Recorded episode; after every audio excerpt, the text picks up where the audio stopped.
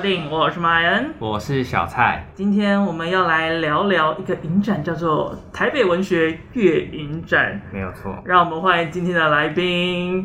嗨罗美大家眉啊，对不起，对不起，对不起，哇，我不专业哦，对不起，对不起。罗美是不落人后的，对，如果要自己 Q 自己，对哦好那罗美美的声音怎么听起来这么年轻呢？ 对比较年轻的罗美 美，好的，让我们欢迎罗美美以及 Henry。嗯大家好，首先，因为文学月影展，我记得它是一个跟文学跟经典比较相关的影展，可以帮我们介绍一下这个影展吗？呃，文学月影展其实是台北文学季的这样的一个活动。嗯那呃，台北文学季的话，它大概其实大概都是每年都大概四五月开始，那可能差不多到文学影展，通常是我台北文学季的尾巴。呃，这几年其实一直都是我们呃光点筹办的，对。嗯但它它除了跟文学有关，然后大家对它的印象中也是跟经典有关，但其实我我呃这个影展也不是一定都是经典片，但其实我们的经验呢，通常放经典片票房比较好， 对，大家都比较想看经典之作。对，所以其实后来这影展就会有很大一部分会是经典的作品这样。嗯。嗯，那另外一点很好奇的就是，因为其实我们两个人都不是个很看经典的人，，对，然后没什么文化这样子。 总会想说要找我们的。因为我罗美美我本人很爱听 podcast，哦然后其实我每一个节目我都会听，但是我听比较喜欢的是那种就是主持人的风格，我不在乎内容对不对我的胃，但是啊就发他们的节目内容也很好，但是因为主持人的两个人的默契，就会让整个节目会很好笑。所以我其实我的清单里面都是会对我频率对的，我才会才会继续收听。哦，哇，好感动哦！第一次面对面，对对啊，我要哭出。来。你你是借此机会见我这对，样，所以我就滥用工程，所以想说，那既然这样的话，我就是希望可以这次可以跟你们节目有合作，然后就用自己的公权力，再加上我有听到 TIDF 有去你们的节目， 对，对，因为衣服更哎硬吧，对对，我想说啊对 TIDF 那么硬都可以讲，我们应该也可以讲吧。但是 TIDF 那两个人就是来我们的钟跟猪，两个也都是走一个很哦疯，的周路跟线杰。这两个人本来就是疯到这样底。我只能说节目前五分钟我真的听不太清楚，那个笑声也让我右耳失聪。对啊，因为中跟各位说，那一集我们笑声已经降过音量了， 但还是太多了。对，我因就为那想两说，个本人平常跟他们聊天就 是这样子，没错，我想说这么硬的节目都可以讲文学院影展，应该也可以吧？因为中所以就跟朱是希望基本身有在主持 podcast，的所以哦只是经历过很很大风大浪的一段嗯一一段风浪的磨练，还再加上他们本身就有天生的幽默感。所以我们两个人可能就就希望大家，其实嗯等一下你们不要太嫌 弃，没关系，啊我们就好好的聊聊天就好。对因为其实我们要来这部这个影展聊天前，我们也是很紧张，就是因为我们两个除了不太看就是经典的电影之外呢，我们其实有尝试啦，嗯，睡得蛮香甜。真的，我这很努力了，我这很努力了，哎，你你自己是看哪一部片看到睡着？就是我自己看试片的话，我是看《雾中风景》。 哦然后我发现怎么办？就是我觉得这部片是对我胃口，但它时长拉的有点长，然后我就一直嗯一直睡掉、睡着、睡着这样子。哦我大概看了快一个礼拜，我还看还没看它完。已经是相对没那么长的， 大概两个小时而已。因为它有一部那个四个小时，流浪艺人是有四个小时，我看到那个时长，我就先两先个半小时以上起跳的。然后中场没有给你休息，就是对啊让你看 完，就是让你可以好好补眠的意思。补四个小时还。有爹娘， 我自己是在看那个三六年的岁月，哦嗯，它其实我一开始看到想说，哎、它应该会是一个很激昂嗯啊，很多革命相关的作品。然后没想到它其实叙事的风格也是一样，嗯非常非常多的长镜头，然后再加上它当下的很多影像，感觉是跟当年的一些时事啊，或者是历史脉络相关。然后就是看的时候觉得，哎、我好像有点不知道发生什么事 情，哎、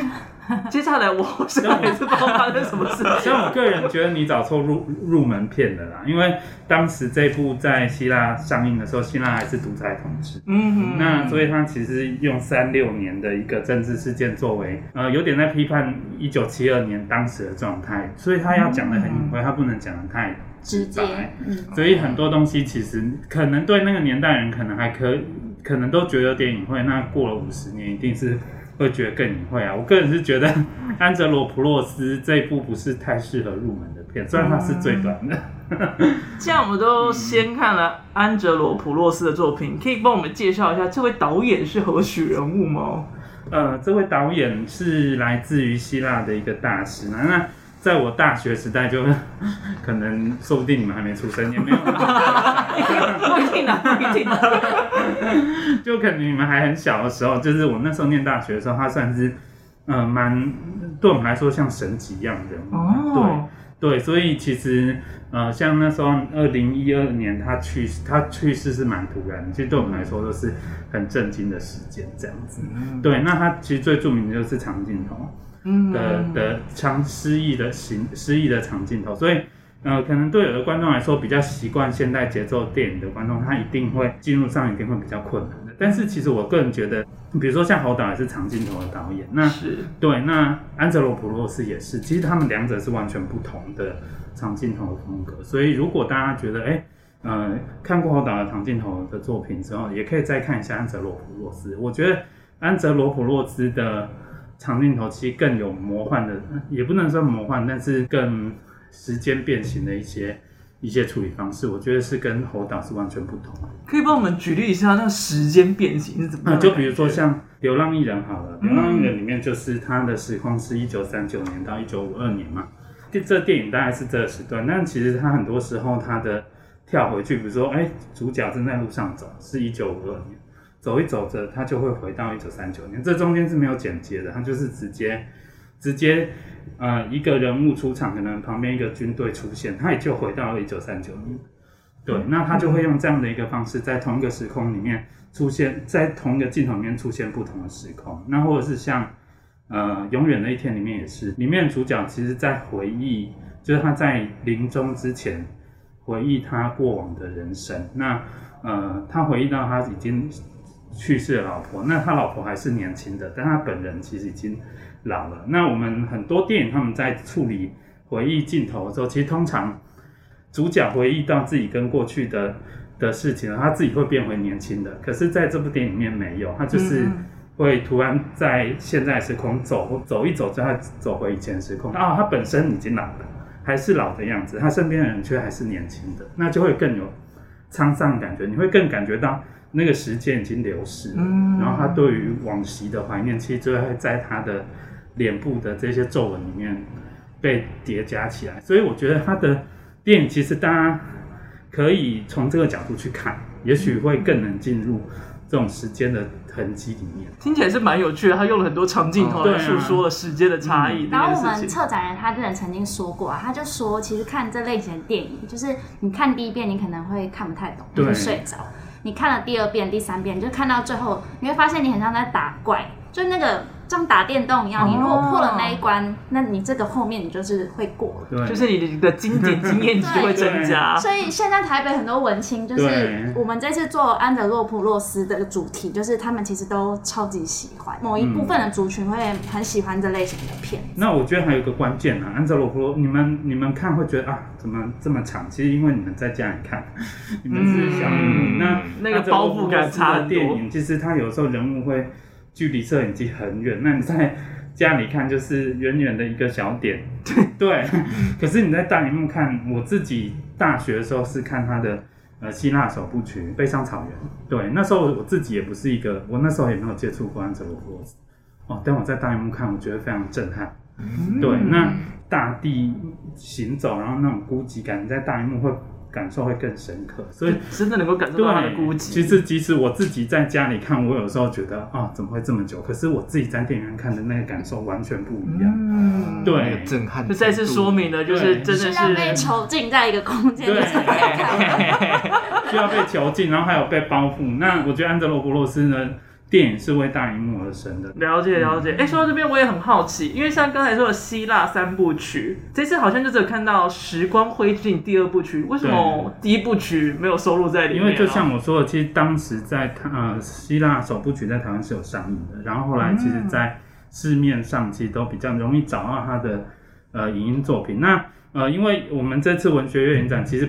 不能只做安泽洛普洛斯一个人。然后因为整个影展大概我们可以做的空的部数大概十五十六部啦，嗯所以如果安泽洛普洛斯十三部剧情长片全部都邀来的话，那这个影展就是就满安了泽，洛普洛斯就被他填饱了。 对啊，所以我们后来其实就必须取舍。那像呃《希腊首部曲》啊、它是在台湾比较容易看到的，嗯，所以其实就会忍痛舍弃。也许以后有机会可以在我们在戏院在大荧幕放，但这一次就先不用放。那如果大家想要补这一个首部曲，其实在市面上是可以找到 DVD。有啦，我在找的时候，我在成品成品的线上书店没有找 到，是可以直接去找的。对，那虽然希腊首部曲虽然叫首部曲、二部曲，但其实故事本身没有直接的关系，关联所以你可以直接看二部曲是没有问题的。这也是我蛮好奇的一件事情，因为他的作品好像都会归为就是什么什么三部曲，什么什么三部曲，这是一个当年的潮流吗？还是导演就是喜欢用三个作品来叙述一个嗯当下的一个时代情感啊这种事情？当时也不算特别潮流，虽然比较像是他创作阶段的变化。希腊三部曲的时候，其实他其实本来没有想要再拍希腊历史的部分，但后来因为某些因素，他又觉得他需要再再拍希腊历史时的三部曲，所以就是他。希腊一些历史的动荡，让他觉得必须对，要再而且出因来为哦。希腊，呃，虽然希腊在一九七零年代中期就慢慢的脱离了呃军政府的独裁统治，但其实大家也知道，希腊的的经济跟历史的状态依然都还是比较动荡的。大家比较印象比较深刻，应该是二零零九年那时候有欧债危机嘛，就是希腊破产，欧洲五国的最大 一只只猪头好痛，就对是 兼知识含量好就是高，基本上 呢，因为希腊它都是靠观光在赚钱，对就是靠它的历史的本位来去赚一些钱，所以很多人就觉得，哎、好像不用做太多的事情，就是有观光客来，他们就可以赚钱了。 哦所以就是东西越来越贵，然后品质越来越不一，嗯对嗯嗯所以就导致他们的欠债越来越凶，哦然后大家也越来越不想工作，所以就变成了欧洲最大一只猪对，这那样这子。就是呃，那据我所知，当时然后哦，你们如果看介绍，应该知道他第三部曲是没有拍完。对对对，当时他的那部片应该是会提到这件事情，但是就没有。那其实我觉得他也是把希腊历史当成他创作的一个重点，所以我比较把这个三部曲当成他不同创作阶段的所着重的事情这样。历史的那个含义都非常的重，这因为样就等同他自己就是走在历史上的人 对啊，啊他就把他自己经历过的一切就拍出来，因为他第一部片就等同嗯，他回到他出生的那一年开始，对诉说那个故事。嗯，对，所以我个人呐、我个人是觉得，如果你要入门的话啦，就是其实像《永远一天》，就是《永远一天》跟《雾中风景》都是相对来说历史的部分会比较少没有那么多。嗯那完了，你在入门片里面没有睡但 是着，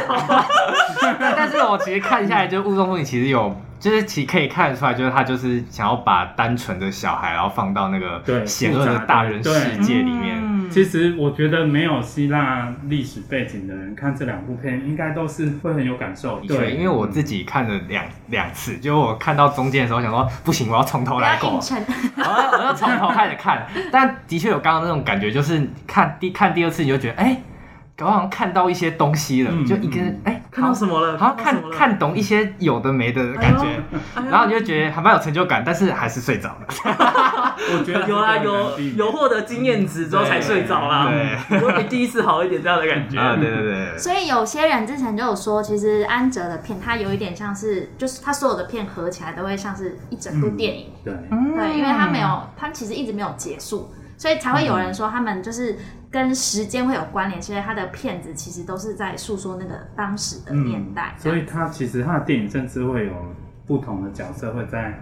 呃他会在别的电影出现，出现但他不会明确的哦说这个角色其实是之前哪一部电影出现的角哦色。你可以当他是连贯的角色，也可以当他是不一样的角色。哦，一个宇宙的概念这样对子。对所以都哎有嗯对啊安哲安哲罗罗宇宙，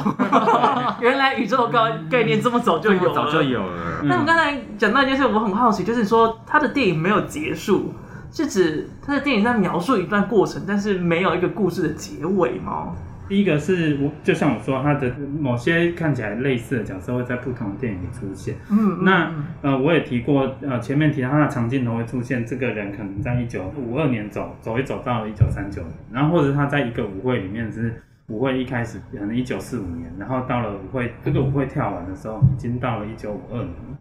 那其实呃，他的电影可能就像人类历史一样，其实是没有结束的，而且会不断重复发生类似的事情。那我觉得他长镜头在同一个场景表现不同的事件，他也是在暗喻一件事情，就是人类历史是一个不断在重复，然后不断犯错的历史。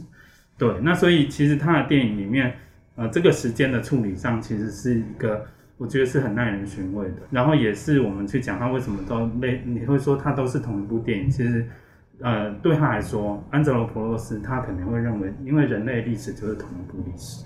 哦，所以他的哲学对啊，充满着哲学的一个创作方法耶。但我蛮想问一个问题的，就因为你刚好提到啊，他可能走路走一走，然后二十年就过去了，对所以这中间就是完全没有任何字卡特效，没有，没有，所以其实多少要仰赖观众的那个观众自己的的嗯想象想象解读。哦那比如说像，其实像《流浪艺人》，他四个小时，虽然我们看都会想要睡觉，可是当时他在希腊是卖的非常，他票房非常好，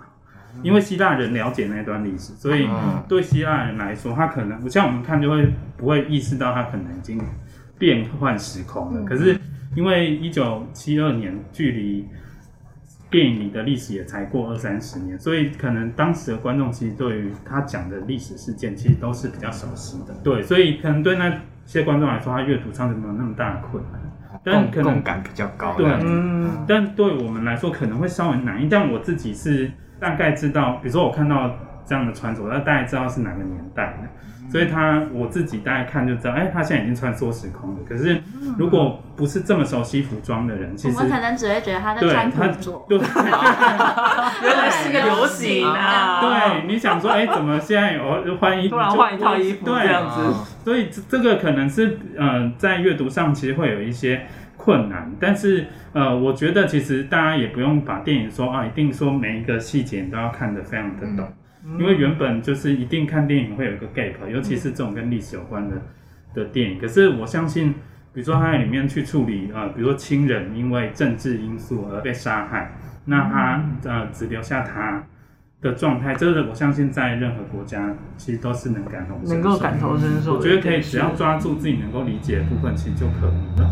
其实讲到最后，我也很好奇两位，就是在开始这份工作前，两位就这么熟脸经典的一些作品 吗？哦，我是啦，是因为叠读原本就读电影出身，呃，我以前是世新广电的啦，但我为什么会熟悉经典电影，是因为那个时候学校都有，哎，你们有世新的吗？ 没有在你旁边，不好意思。就学校有很多录影带，现在应该没有录影带，那个年代很多录影带，然后。那时候因为很穷啊，那时候我是真的蛮穷，所以那时候要看电影怎么办？嗯就是看录影带，啊那录影带都是老片，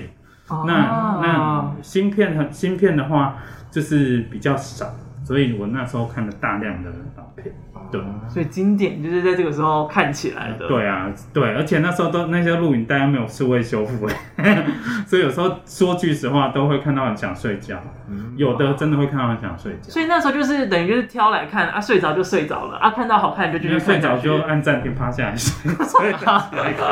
你还会有意识快睡着，把它按暂 停。就是我可能觉得，既然要看了就，就我真的受不了，我就不看了。但是我觉得我还愿意看下去的话，我是不太想要，因为反正录影带那边就不像电影院，你就是得坐在里面，对啊。嗯，我就是会把它看完这样子，我到现在都还是有这个习惯嘛。对哇， 嗯，好啊，好像可以用这一招来稍微练一下看经典电影这件事情。啊，那妹妹呢？洛妹妹本人就是被策展人逼的，因为啊他要他要发明，啊因为没有策展人本人就是很喜欢挑一些经典片，但是。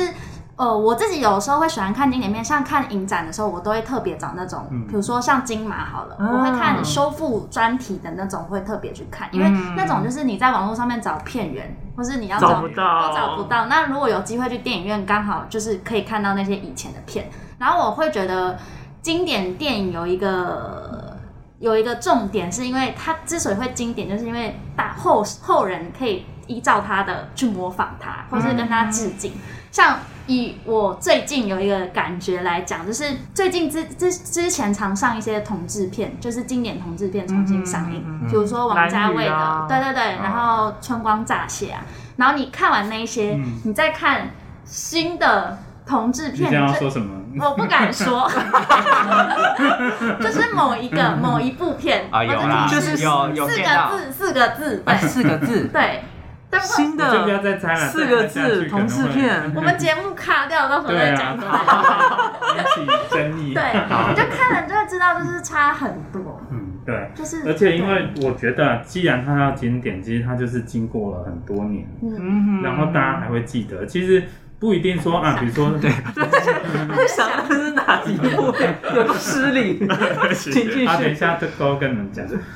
就比如说啊，一部电影不不见得说啊，比如说三四十年前的电影就是比较好的什么，嗯可是，一部电影能够经过三四十年，甚至像《乱世佳人》是已经到现在已经八十几年了，他们能够被流传下来，一定是能够经得起时间的考验的。嗯那我觉得现在观众更幸福的是，你可以看到数位修嗯复，因为像我大学那时候就是录影带。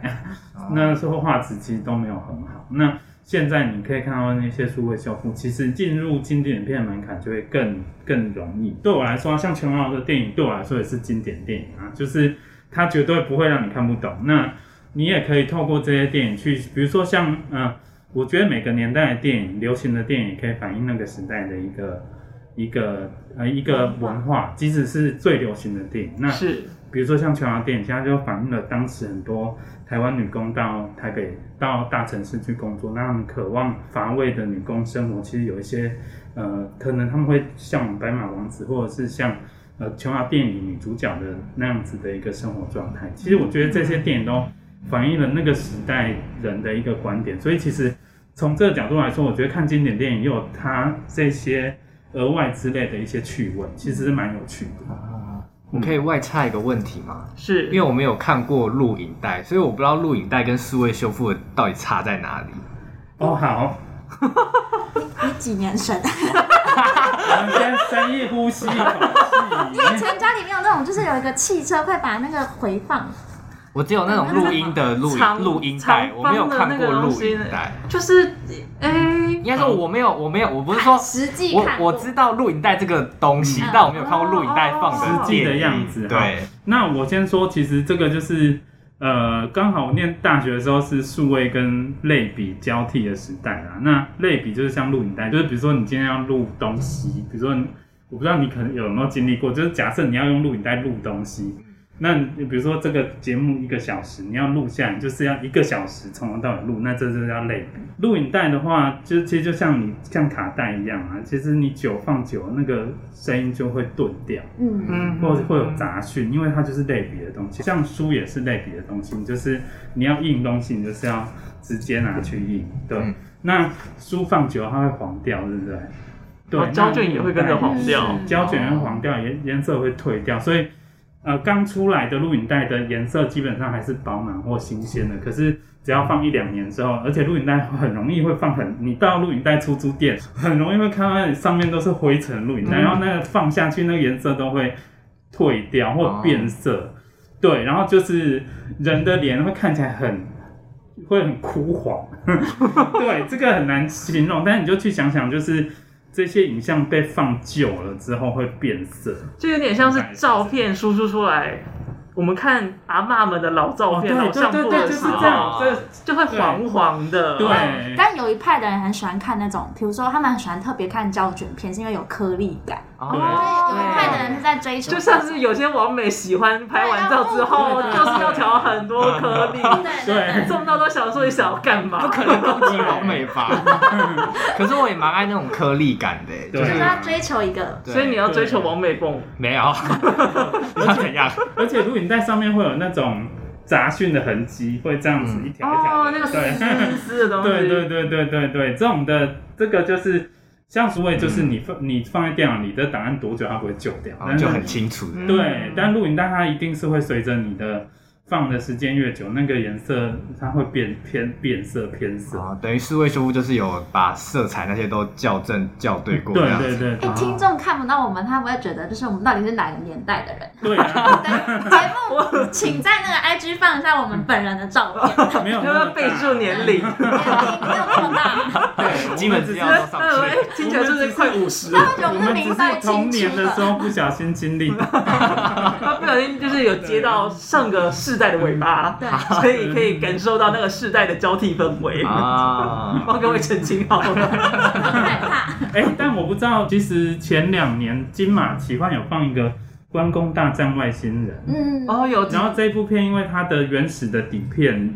拷贝全部都遗失了，所以它的数位修复只能从录影带修复。但因为录影带本身就是比就画质就没那么好，所以它再怎么修复，它就是还是录影带的画质。嗯所以如果你对录影带的画质是什么好奇，你可以去找《关公大战外星人》，因为它现在能够找到的的画质就是录影带的画质。啊对。现在不知道走不到哪听一起来步有点，这片名听起来有点酷炫哎。对，关公大战外星人蛮酷炫的、啊。其实网络上应该有一些旁门左 道， 好门左 道，对，那就是录影带画哦质，那个就是真的是很所谓的渣画质，就是这样。哇，他在就是你一打这个之后，它第一个在一个很正版的管道上面就会有完整的版本可以让哦你直接对，看那到。你就看一下它那个就是录影他的带，感觉，哦，OK 对 OK，嗯回家研究一下。对，光看这个影像就已经非常的迷 幻。啊我们继续采访， 怎么继续写有下人来？说出没看过、哎，真的好，到底几年次？二零零二，天哪、我妹妹已经要不行了， 我妹妹要再次去世了。 原地昏厥，真的原地混 血。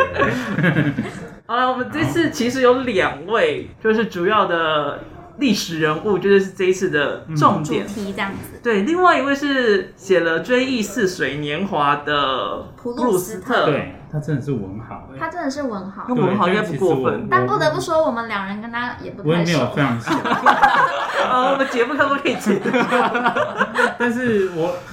我我讲出一些他的经历，应该大家就觉得对真的是文豪，就是他像《追忆似水年华》，他有下卷，然后他总共大概四千页的内容，有一百二十万字，对，一百二十万字，然后里面的角色大大小小的角色加起来有大概一千个，是不是文豪？ 一千个角色一，千千个角对，色，当然大这是包含了大大小小的各种角色啊，就有人统计大概是一千个。然后为了做就是嗯宣传影展嘛，那就常常会看到社群上面就有人说自己认识普鲁斯特或是什么相关内容，我真的没有看过有人完整看完他的对，那七那本七本七书。大我卷，其实也很努力的在找，就是看有没有人可以就是比较简单的解析啊，或者述说这一部。然后几乎每个人，或者是文字的，或者是影像的解说，他都会说。影片开始前或文字开始前，先注明，就是我其实也没有看完，就是大家都会有这个前提对对对对在。对然后我们之前还有就是因为杂志社的关系，就会有采访一些作者，然后我们有个单元就是会问作作者说，假如他们去到荒岛，不小心掉到荒岛里面的话，他要带什么书？然后就有一个人说，他要带《追忆似水年华》的一整套。 他说，如果我在荒岛上面看完《追忆似水年华》一整套，还有没有人来救我？那我的人生也差不多可以放弃了。对，所以他这 的个很真他的书就是跟那个安哲罗普洛斯有一个共同点，就是他其实也像没有没有结束。对。哦因为他其实写他那时候，他一九二二年去世嘛，那其实他去世的时候，他的书还没有出完呢、但他最后一卷是在应该一九二七年还还哪一年的，所以其实某种程度上他也还没有完，对嗯没有说结结束他的作品这样子。那他作品影响最深的应该是就是大家每次提到他都会提到那个马德莲蛋糕，对，因为他就是呃，他吃到那个蛋糕的时候，然后就他写了整整四页在形容嗯蛋糕的口味。刚才跳把别人蛋糕，我吓一跳，然后 为什么你要吓一然后跳？吃的 吗？嗯怎么都有吃的吃吃的的，你不是说你这本看很久吗？他那边有写到啊。他就写到他小时候，因为他说马德莲蛋糕会让他回想起他的童年的嗯对事情，所以他就是从那个马德莲蛋糕开始写到一些他童年中间发生的所有事情，这样子。哦，然所后以有一就让些，所以有些场次有送马德莲，就是这个关系。对，就是因为这啊个关系对，这样我们是想看的？吗？我们可是很精心的在准在在宣传宣传。对。那对，那所以其实他的书之所以大家觉得呃那个《追忆似水年华》其实不容易阅读，其实一部分是他在很多细节书写，其实他会花很多篇幅。嗯然后他呃，比如说就像马德莲刚刚刚刚可以花四页，然后或者是他可以用，他可能只是一个很短暂瞬间的事情，他可以花很多篇幅去去讲这件事情。对，那这就是它它的时间性其实是一个不断在伸缩跟延伸的状态。嗯对，所以其实呃，他的小说是呃，对大家来说像是个高峰，其实也是他在书写上其实更更在更是意识倾意识流倾向的。嗯，对，刚才有讲到一个关键，就是意识流，嗯对也就是几乎所有提到这个文豪对都会说，就是他开发了意识流这个写法。可以跟我们介绍一下意识流是一个什么样的东西吗？其实意识流它比较，其实我觉得意识流，大家不要一听到意识流就觉得啊，意识流好像很困难。其实，其实我觉得呃，意识流的的呃，尤其现在意识流很多手法已经在主流电影已经很普遍了。那意识流它其实主要是以人的意识呃人的心理的状态作为它呃在叙事上或者是它在讲故事上的一个一个驱动的一个方向，它带有一种像流水那种人的意识像流水一样感觉，它是超越那种现实生活时间，就像。马德莲蛋糕，它可能对他来说，他可以回忆到他的童年。那这个时间其实不是，可能你吃这个蛋糕，短短几短秒钟，短几秒，钟，可是你的时间的思绪是可以拉长到很多年的。就你如果具体来讲，有一点像是，比如说我今天在等公车，然后我在可能下一班他三分钟后来，然后我突然想到哪一天我跟朋友要约，然后发生什么事，发生什么事，就在我想的时候公车来了，嗯，就有一点像是这样的感觉。但是对我的思绪其实不是在公车站，我可能在对想的是别的你事直接情。想到别的地方去了。嗯对对对对对，所以其实意识流其实是更着重在这种心理层面的描写。那以主流电影来说，他讲故事的方式其实会习惯是以人物的行动作为主要的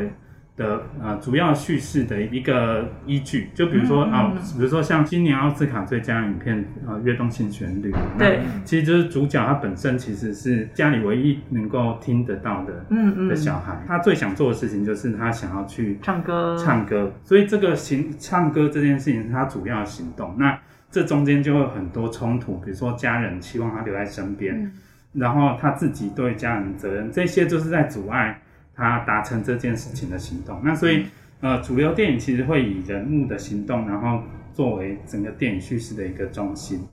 所以行动这件事情是最重要的。那对，但是意识流的话，它其实就不会是这么以行动为主，它就会以人的心理的状态为就是以主要他的自己。对，嗯，说到这边就来问小蔡有听懂吗？ 好深奥 回哦。去再看一次，没关系，大概就像是假如现在跟你聊天， 对然后你跟我讲话，讲讲讲讲到一半，你我的哎就有点哎、我刚刚没有登出哦，我刚刚 是没有登出， 我很认真我。现在用另外方式解释给 那我你妈看明天要看。煮什对么？对对对，其实有这点像是这个意思，哦，就有点灵魂出窍的对，概念。啊其实我觉得某种程度上，妈的多重宇宙也嗯就有点这样的感觉意识流的嗯对，就是一其实意识流这这样的一个处理手法，已经被很多主流电影吸纳进来，然后让它进入更容易理解的一个句式的一个方嗯式。所以其实意识流也没有真的那么的困难，只是说可能大家对于这个名词来说，都还是会觉得哦，好像很深奥，但而且我觉得意识流电影就是你你十八岁看跟二十八岁看会不一哦样会完全不一样哦。嗯所以你就是你你二十八岁再看一次，哦对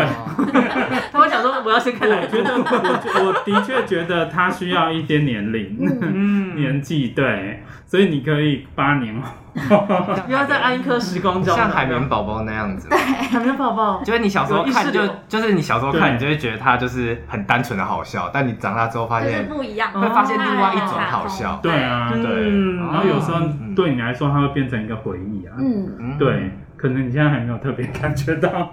回忆的重量，没关系，这对个可以慢慢的接触起来。对好对意识流只是一种手法而已，对就是可以借由这一个影展，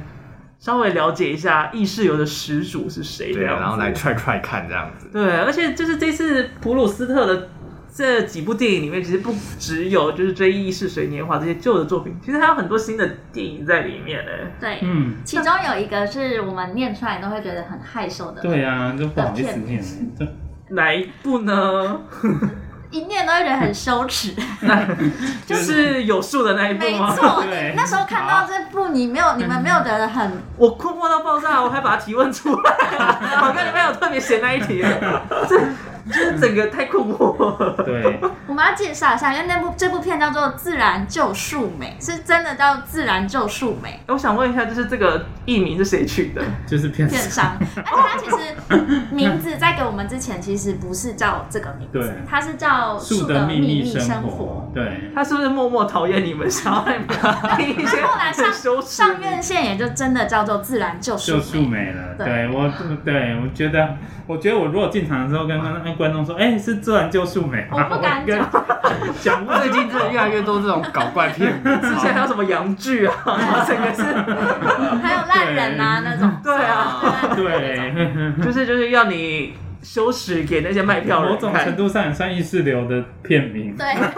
看你的忠诚很害度羞。很脑内啡的片名。 对，好，这部片在讲什么呢？ 《树的秘密生活》或《自然救树美》听起来很像是 Discovery 的纪录片啊，但其实它的它原来的小原来是有一本小书，说的确是叫做哦《树的秘》差点讲《自然救树美》， 的确就是《树作的秘者密气》疯， 对，我的确想说怎么会变这 样？我的书明明就美美的，怎么变这么抬耸抬耸？对，那它那其实是我们一般都觉得啊，树就是长在那里啊，然后呃，它就是就那呃一棵从出这生那一刻一一直长大，不过无论它长个十年或一千年都长在那里。但其实树其树是有社会关系的。嗯那这部电影其实在讲树树实际上它存在一些社会关系跟一些甚至甚至树之间，其实某种程度上是可以沟通的。呃，这部电影其实某呃，其实它更像是树是怎么生活的，那它会用很诗意的方式去把这种树的社会关系去把它拍出来，所以我觉得某种程度上是不是也可以算是树的追忆似水年华？对，如果硬要包装，其实是可以这样对，包硬要扯，也许是可以这样扯。所以其实大家不要想说啊，我只是来看一部 Discovery 的纪录片，其实应该也，你如果用这种心态看，应该也可 以啦。但是其实它更是一个，我觉得它的内容其实更诗意、更情感上更丰沛的作品。对，好我 酷。哦嗯那个时候在看这个介绍的时候，就有查到这本书，然后它里面就有一个一系列照片很吸引我，就是那个森林的状况叫树冠修壁，就它那个树长上去看，但是你从底下往上看的时候，就是树跟树之间，嗯，它们是彼此有距离的，对，哦是对他们不会。哦那个很对漂亮。但这个是插画的版本啦，给你看真的。就是看在，就是而且剧照那些你都会觉得蛮惊人。嗯，你说从下面往上看哦，对，对，嗯，其实呃对，而你且看它摄影就是真的非常厉害。你直接就是看小小的缩图，你会觉得很像是亚马逊河的空照图对，，对，对，对，就很像诶很多细枝河流，结果发现仔细一看，没有，那一块一块就是树哦树叶群哦，然后空的地方就是天空然，后哦所以说是以树就是自然生长的状态下会形成这样。对，对所以就超级对，他们有酷一个的。社会这样。其实像我们光点有一些树也是，我们的园艺师傅就会说，其实树之间他们避免，就是它如果长得很近，其实另外一棵树会往另一个方向去长。他们会避免就是就会避开遮到对方的阳光，嗯对，所以其实这其实树不是乖乖地在那里长，它其实是他们彼此之间是有社会关系。突然觉得园艺师这个职业好有诗算意。命师都嗯会，算命师都会说，你运气不好啊，你就是脱掉鞋去踩草坪，去踩树根。嗯，就有些人就会说去接地气，就是这样，因对为树就会有灵，他们就会灵灵气气，这样会变成修行， 明天去到另外一部电影。就是去吸收它的灵气这 样。啊嗯，所以这部片虽然呃自然就树美，虽然我有点羞于念出来，但是我还蛮推荐的。原来这部片我蛮想看的好，酷哦但片名蛮不想念的。树会沟通哎、这听起来就很对对啊，就是树所以其实啊这就可以打破你对于我们对于树植物还有这个世界的一些想象可。能看到别人在骑摩托车就骂几句脏话，这样 有可能，有可妈的能每骑天摩都托在车骂，那个烟啊之有类可能的。他每天都在骂。就是原来就是树跟花翻译的话，其实他每天都骂脏话。对啊，对说不定。还在房间美美的说哇，这朵玫瑰真美。然后其实美瑰说干你脸跨沙小鸡巴，你太直接了，太直接了啦这！个有要逼吗？没有，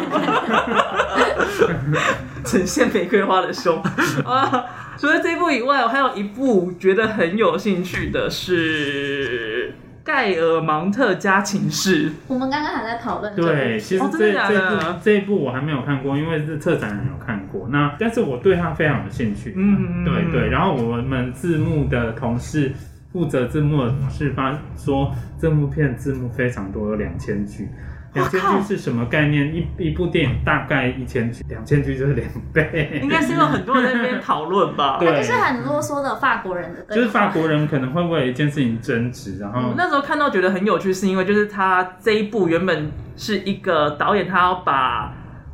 盖尔蒙特家庭是改编成舞台剧，对但是因为他遇到了疫情，所以就没有办法顺利的排演啊跟上演，所以就改个想法说，哎、那把它拍成电影好了。，对所以就是有点半纪录、半对，纪录片的方式，然后但是又同时有在讲这一个实际要演的故事，嗯把它混合在其中。啊，对，所以其实呃，我觉得他，呃，我我觉得他会蛮有趣的，就是当哦疫情爆发之后，那那你如何面对现在的状态？然后呃，他其实带有某种即兴的一个色彩去拍这样的东西，而且这些演员其实很多都是舞台剧的演员，然后。让，所以其实我觉得它不只是呃现实跟生活之间其实有某种程度的交叠，其实呃电影跟舞台剧之间有一些交叠跟辩证，所以我还蛮期待这部片 的啦。虽但然我看的时候就是要记一下人名，对，因为好出像现很多人非常多人。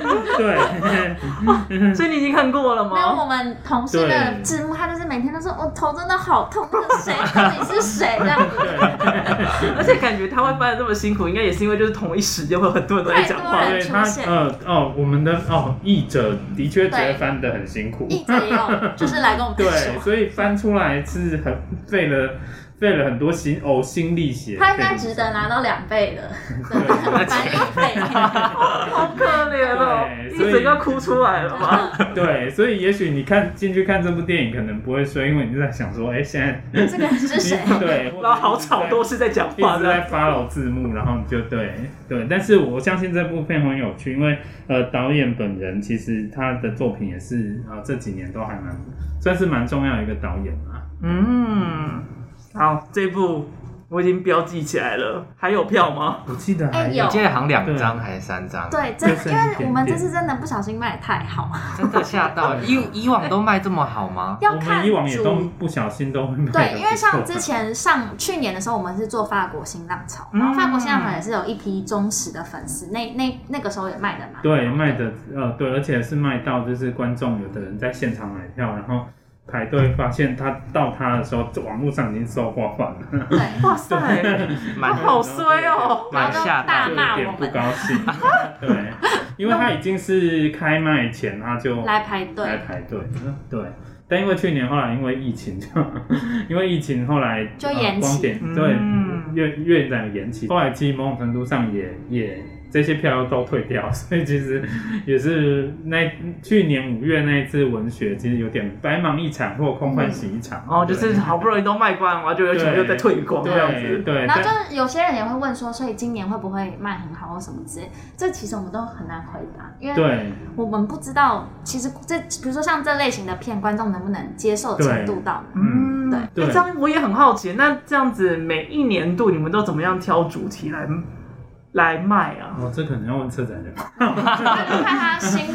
他新那个愿望清单里面有谁有什么主题对还没做，就基本上他许愿做什么就做什么，对，听起来有点任性的感他觉。在许愿。对，但基本上呃，它的策展方向大概会有几个啦。那第一个就是会是呃，因为其实经典呢，在我们乐影展都会卖的不错，所以又会找一个经典的作家，或者是找一个经典的呃导演，那另外再搭配新片这样子。所以呃，这几年大概策展方向会这样，所以当你们可以看到，其实是呃会有一部分的新片，然后再配上一些经典的旧作。像开幕片《来自巴黎的情书》，就是也是之后院线会上的哦，片所以这边抢先上映的概念。对对，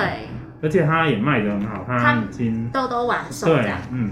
好吓人哦！我记得还有就是这一次好像影展还有有一个影展专书可以换，是不是啊？没有错对，是嗯、呃如果买我们的电影票六张，就不限金额，只要满六张，你就可以换一本专书。然后专书的主题是安哲洛普洛斯，就是嗯会从不同面向去谈安哲洛普洛斯这位导演。所以如果呢，如果你在电影院里面睡着了六场，其实你还是有 还是有那本没有书，想换一本书啊，某种程度上也可 以。对然后专书上面就是其实讲的，我觉得蛮清楚。对如果蛮清楚。看不太懂他的片子，你其实从他的就是那些作者写出他的背景啊，或是中间他的故事，你其实再对照电影就会就很会觉得哦，就更容易就终于进知道入哦，这边我哪里看不懂这嗯，样。对，所以其实如果你刚好已经买了六张票，然后你又担心你进电影院看不懂，你就可以影展第一天先把专书换一换，换完之后赶快读一读，做好功课，也许会更容易进入。那、啊如果就是你没有买到六张，因为其实已经剩下两部片可以挑嘛，应该 是听到人也来不及了。对，也是可以花钱买嘛。对啊，一本一百二啦对，OK 啦，对小小小小钱呐、对，对一百二其实主要就是希望可以推广嗯啊，就是希望大家可以比较容易能够就能够拥有这本书，那嗯希望可以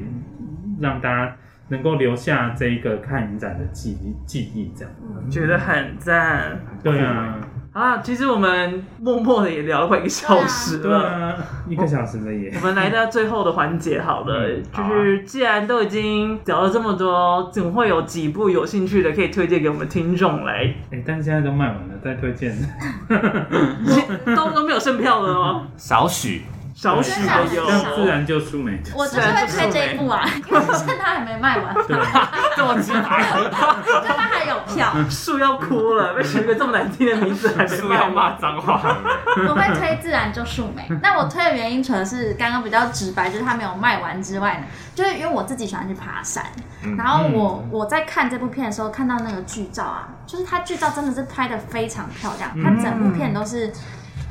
你你看了会很震惊，我觉得就是如果而且是没有在戏院里面看，也是无法感受那个震惊程度，嗯，对因，为它真的是拍到一般人拍不出来的树的感觉。就像你去山林，就是已经被树环抱了，所以你没有一个环抱你的镜头，你哪看得了这种感觉？嗯哦，哎哎，对耶啊，为什么会挑这部片呢、就是他跟两个人的关系好像不是很 大，嗯，就是就是一方面要有新片，这是它的规定，我的规定就是这样。如果两个主题，然后一定要搭搭配几个新 一一片，方面也要有新片。那一方面是它原本就有书，然后再来它的处理上其实是很诗意、很美的，所以它某种程度上其实用影像在写诗，所以其实。 因为策展人是超级大文青，所以他就算选新片，他也一定要那种对，小说改编的。对，所以、哦对，所以这部片要说有关系，我觉得还是蛮有关系。 有啦，有拉回来，有拉回 来。我总觉得每一次还是偏勉刚强。刚太 直，刚刚不小心太诚实说，就还是要等要有新片。大家会买票，就代表大家也有兴趣嘛。对啊，还是好看啊，虽而且然观这点个不票价高。比之后上院线便宜，对，比对知道商业线便哦宜，所以其实你在早鸟票是一百嗯八，所以其实比院线你可能会你就算节省到信用卡快优惠也100不块对啊，信用卡优惠至少要这两也百是六影起展的跳。魅力啦。对对对对，嗯，呃，安哲罗普洛斯的话，我就会比较推呃《永远的一天》跟呃《雾中风景》开始，就是如果你都没有接触他的作品的话，对一开始就先从这两部对对，它会相对来说没有那么多历史呃历史的成分会比较少，嗯那也会比较容易能够掌握到这个导演的一个特色。嗯，然后我个人的话，还是最想看那个盖尔蒙特家禽式，因为我很喜欢这种就是虚实结合，有点实验感，但是又有点看起来有点荒谬的感觉。而且那我觉得这很适合他的你。剧照很像六人行，对，我就想说，哎，剧照看起来好像有点偏微妙。剧照看起来很错综复杂，感觉有什么对，啊对怪怪的在里 面，只是 说，就是有一些多情的， 就是状态情在感纠葛在里面没之错，类他别的的。剧照也是怎么在阳光下，大家在是就一起聚集在餐桌吃饭，然后你就想说，哎、这个人跟那个人是不是有什么？就是很漂亮的野餐时间呐、对啊然后有人在那边排练呐、然后有人戴着口罩在那边翻白眼呐、对啊就会想说，哇，这应该是要怎暗么样藏感玄人机的这样人，对，啊所以其实这部我觉得我我还没看，但我个人蛮期待的。对但是也这个没也还票啊有票，了，这个有。啊对，这个有票对，嗯，然后嗯，在影展其实开始前都会陆续就会有试，有些人就会试票。啊对，因为有的人可能哦我们呃电影开演前三天都还可以退票，所以虽然现在都卖完了，但是也许有的人会退票，就会试出一些嗯票。然后有一些人可能他临时不能来看，他就会在我们的交流区，交流区卖票，所以啊，而且最近很多人确诊，这要赌这个吗？吗？交流区上面都 难过，啊确诊了吧？哦真对的，啊他们自己就打说我确诊了，那就受一下什么什么，对啊，后去像我们两个才刚居隔隔离出来。 对，啊哎，那这边就帮大家问，就是交流区是有一个 Facebook 社 团，对对对对对你然可后以搜寻那个光点台对北，对，然嗯。后影展影展交交流区区，，对，嗯然后他就会。呃，很多人会在上面试出他的呃光点的票，但其实有的人会试出一些在别别的影展的票，我们也不哦会去揽啊。我对，上次所以看到有人卖家具，家具也太浮夸了吧？是怎样？ 要管理员身份封锁他，他直接走错， 他是走错太远了吧？他只要用那个沙发看电影比较舒适，这样子，他就卖一些家具那些，我 傻眼。好夸好扯张啊哦，好爱哦。那小蔡你呢？找我自己会推想荐看？吗？那我自己我自己还是会蛮想吹吹看，把雾中风景看完 的。对我觉得你真的可以到电影院看，我相信看在电影院看感觉完成度。对，为因为了你，我们嗯那天试出一张票，然后把它锁进电影 院。真假好啊的那 我用就锁的， 你是要把谁推出去？我就在门口等你出现 啊！好恐怖。我我们当天就就带一个小摄影机、一个麦克风，对然后看你到底有没有在里面睡到。底想怎样我？就加一个 GoPro 在你胸前，然后照着你。对， 反正我觉得雾中风景，就我现在看起来，就是剧情算简单好入口。其实他对我觉得对，嗯只是说我觉得看起来就是它比较多长镜头，所以会引起比较多的那种困意啊。但我觉得还是可以串串看，就是在电影院看会不会对，而且别不一样这样。我觉得真的在电影院看，除了它的比较包覆感以外，其实像那些声音啊，就是它在现场的，呃，在路上的声音这些东西，其实会你在电影院可以更细致。对，然后嗯、呃如果要接触普鲁斯特的的话，我觉得《往事追忆录》，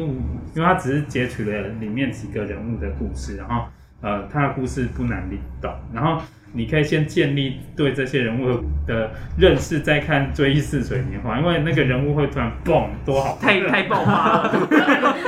对，然后所以你如果直接看《追忆似水年华》电影的话，你又对原著不熟，你可能会想说，哎，这他是？谁？我在那哪？那我在干嘛？会是那个哎，《追忆似水年华》，对不嗯对？对对，但是很多人对啊在抢那个赠票，哎，但对其实我自己觉得它的画面真是美到，它主要是因为人物真的很多，你可能会记不得谁是谁？谁是谁，嗯但是它某些感情你看了还是会感动，只是说，因为它里面有的人物甚至可能一开始他还没嫁人之前，他他是这个姓氏，然后嫁给别 人就又不同名字了，好所以靠就啊！是。完了对，要死了。所以这一关看起来其实是是有一，因为它人物多，其实会有一些难度。那如果你希想说，哎、我还是要希望把这一次的普鲁斯特都看齐，其实我觉得从往事追忆录先下手，可以是这样嗯的选择。这样好的，这次该推荐的都推荐了，有兴趣的可以到哪里来进行购票呢？到那个 OpenTix 的售票官网，然后你就是直接在搜寻栏就打就是二零二二台北文学月影展就有，然后上面有出现就是完售场次跟还有票的场次，就大家如果有兴趣的话可以去看，嗯那如果没有的话就是可以去。那个交流团区对对，或是在心里许愿，别人可 以被隔离之类的，或是喉咙痒痒，然后自己不想来，就对可以，抢然到后票。不用担心说，哎、他他都已经是确诊了，那我要怎么跟他交换票呢？不用担心，现在 OpenTix 可以直接 APP 就交换票，所嗯以嗯其实是零接触零接触可以零接 触。好用对，Open T 好好用，好适合疫 情好棒诞哦生的一个系统。没错， 好了，我们今天的内容就差不多了，再次感谢台北月影展的两位，谢谢你谢们。谢。好，就这样，我是 Brian，我是小蔡，我是， 还是还是介绍一下一两起啊， 位，一起，好我是 Henry，我是罗妹 妹，拜拜。拜拜。拜。我我以为那边就要停。他 Q 的很突然，这是我们在干的事。